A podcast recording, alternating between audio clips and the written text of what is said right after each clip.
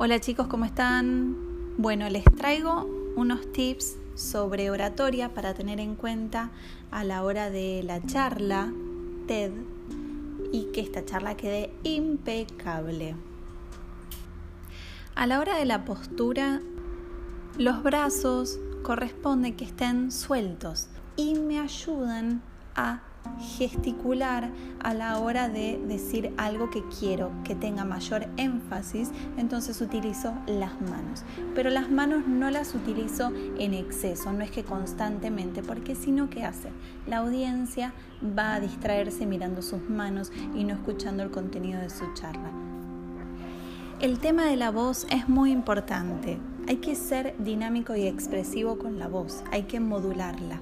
La voz no puede ser constantemente lineal, sino que si quiero poner énfasis en algo, levanto o bajo la voz.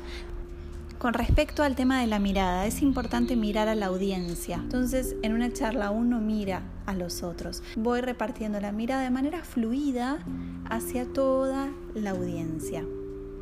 Lo más importante siempre es ser uno mismo el movimiento, por supuesto que puedo caminar, no tengo que quedarme quieto, se puede caminar.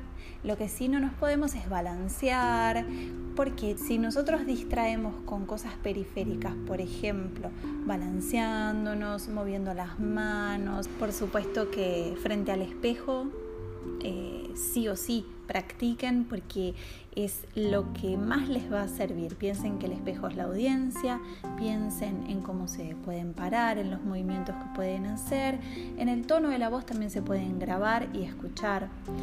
Además está decir muchos éxitos, eh, sé que, que va a salir de manera excelente. Todos estos son consejos muy, muy breves y al pasar de, de oratoria y que lo único que buscan es que resalte el contenido de su charla, ya que la verdad que fueron charlas completamente magníficas.